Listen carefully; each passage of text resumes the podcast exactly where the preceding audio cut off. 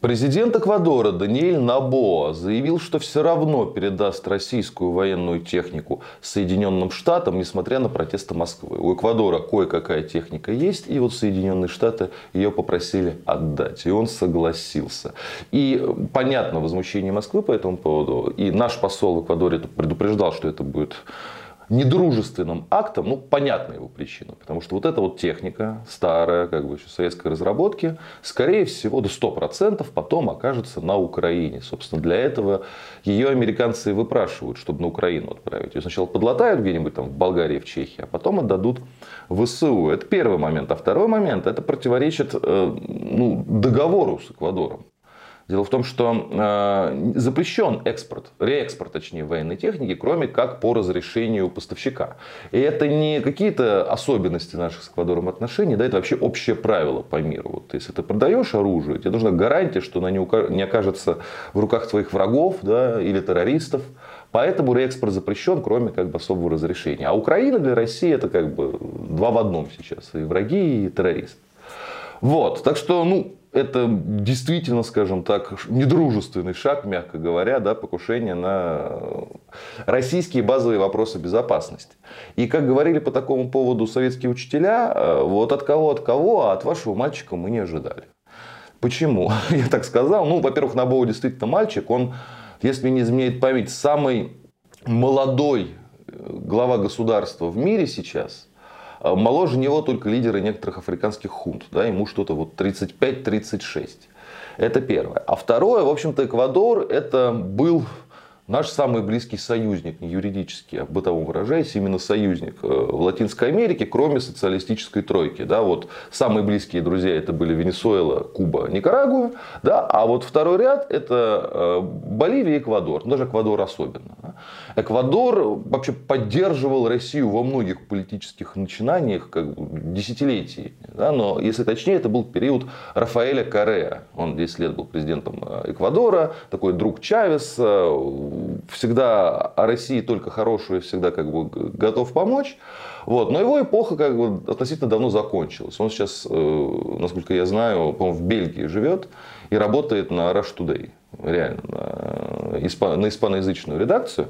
А на родине его как бы преследуют за коррупцию, но его даже Интерпол не разыскивает, потому что это как бы заведомо политический процесс. Там вообще после его ухода э, была достаточно такая напряженная история, то есть он оставил преемника своего многолетнего заместителя, которого зовут Ленин, Ленин Морено, да, ну, вот назвали в честь Ильича. Он совершил такой разворот на 180 градусов, начал либеральные реформы, э, помирился со Штатами, Ассанжа, Джулиан Ассанжа выдал британ, э, британцам, он же как в посольстве Эквадора э, укрывался. Да. В общем, настроил против себя широкие массы, настроил Корея, и в какой-то момент там начались массовые протесты после очередных реформ, там, по-моему, цены на топливо, ну, в общем, неважно, это был, это, 19 год. А, в итоге отыграл назад, да, но на должности удержался, но следующие выборы проиграл. Там пришел третий, третий смеющийся, их многолетний оппонент, правый либерал Габриэль Ласса. Вот он тоже долго не усиделся, там два с половиной года, по-моему. Ему попытались вынести импичмент, не получилось, начались досрочные выборы, но, в общем, дело не в этом. Вот при этом Ласса, он действительно на Вашингтон смотрел, он старый был такой, как бы союзник, либеральный финансист, бизнесмен. А, и при нем действительно начали сворачиваться различные программы по российско-эквадорскому сотрудничеству, но а, про нового президента можно было думать, что он как бы не такой. Он как бы не левый, не правый, он победил на лозунгах борьбы с преступностью, которая при э, Ленине развелась. Не, при Ленине Морен имеется в виду. Вот, но, но он в парламенте возглавлял комиссию по отношениям с Россией. Да, то есть и в Россию ездил, и всегда только хорошие слова говорил, и ездил даже после начала СВО. Но, в общем, как бы могли считать его э, своим парнем. А он э, вот так вот поступил. Он, правда, так поступил с оговорками, что не хочет испортить отношения с Россией, и вообще не в России дело. И тут надо понимать, что это не от любви к Украине у него, да, там, и не от какой-то русофобии. Нет. Он в некотором смысле жертва интриги. Войны и интриги. Ну, про войну, наверное, все слышали. Вот прямо в начале года в Эквадоре началась война между правительственными силами и э, ОПГ. В первую очередь, как бы, наркокартелями.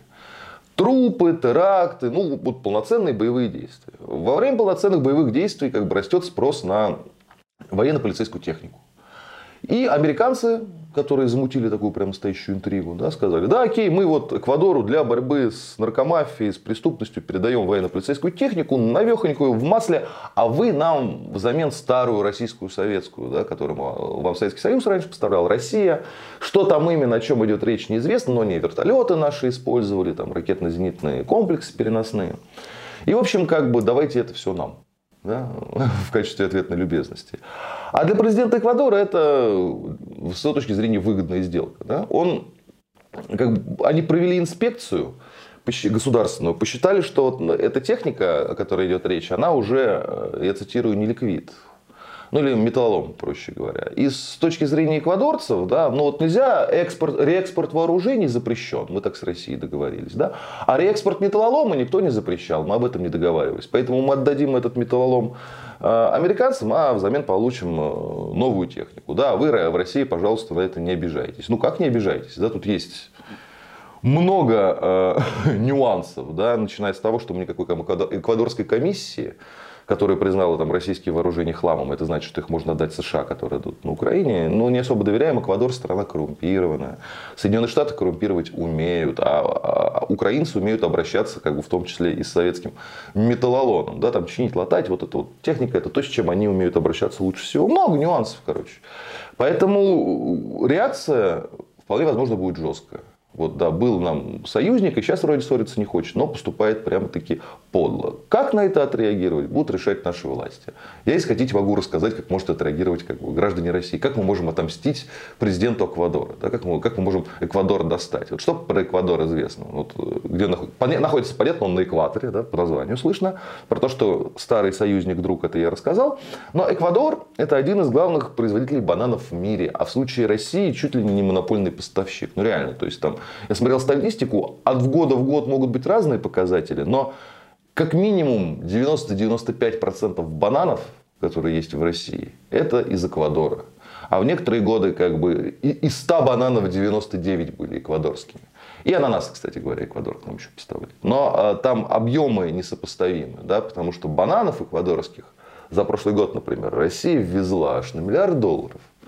И я как бы не буду призывать правительство там санкции вводить. Это они сами решают, им виднее, и они явно, по крайней мере, канал на Ютубе не смотрят. Да? Но вот если вы хотите, скажем так, высказать свою фи э, Эквадору, ну, перестаньте есть бананы упадет спрос. Это один из важнейших, э, скажем так, объектов, источников валюты для Эквадора, товаров для экспорта.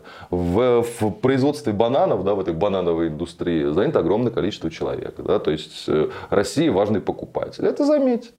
Это вот, если хотите, возможность проявления гражданской позиции, отказаться от бананов, потому что Эквадор поступил с Россией, ну, подло, да?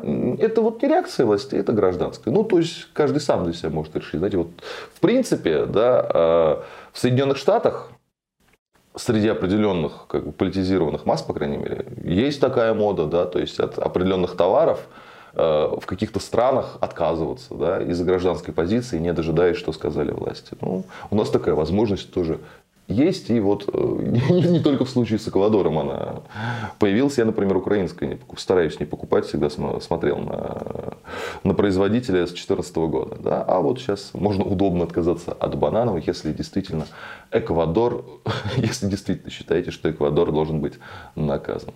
Будьте здоровы, подписывайтесь на наш канал, и кому больше нравится в формате подкастов, в этом формате мы тоже есть.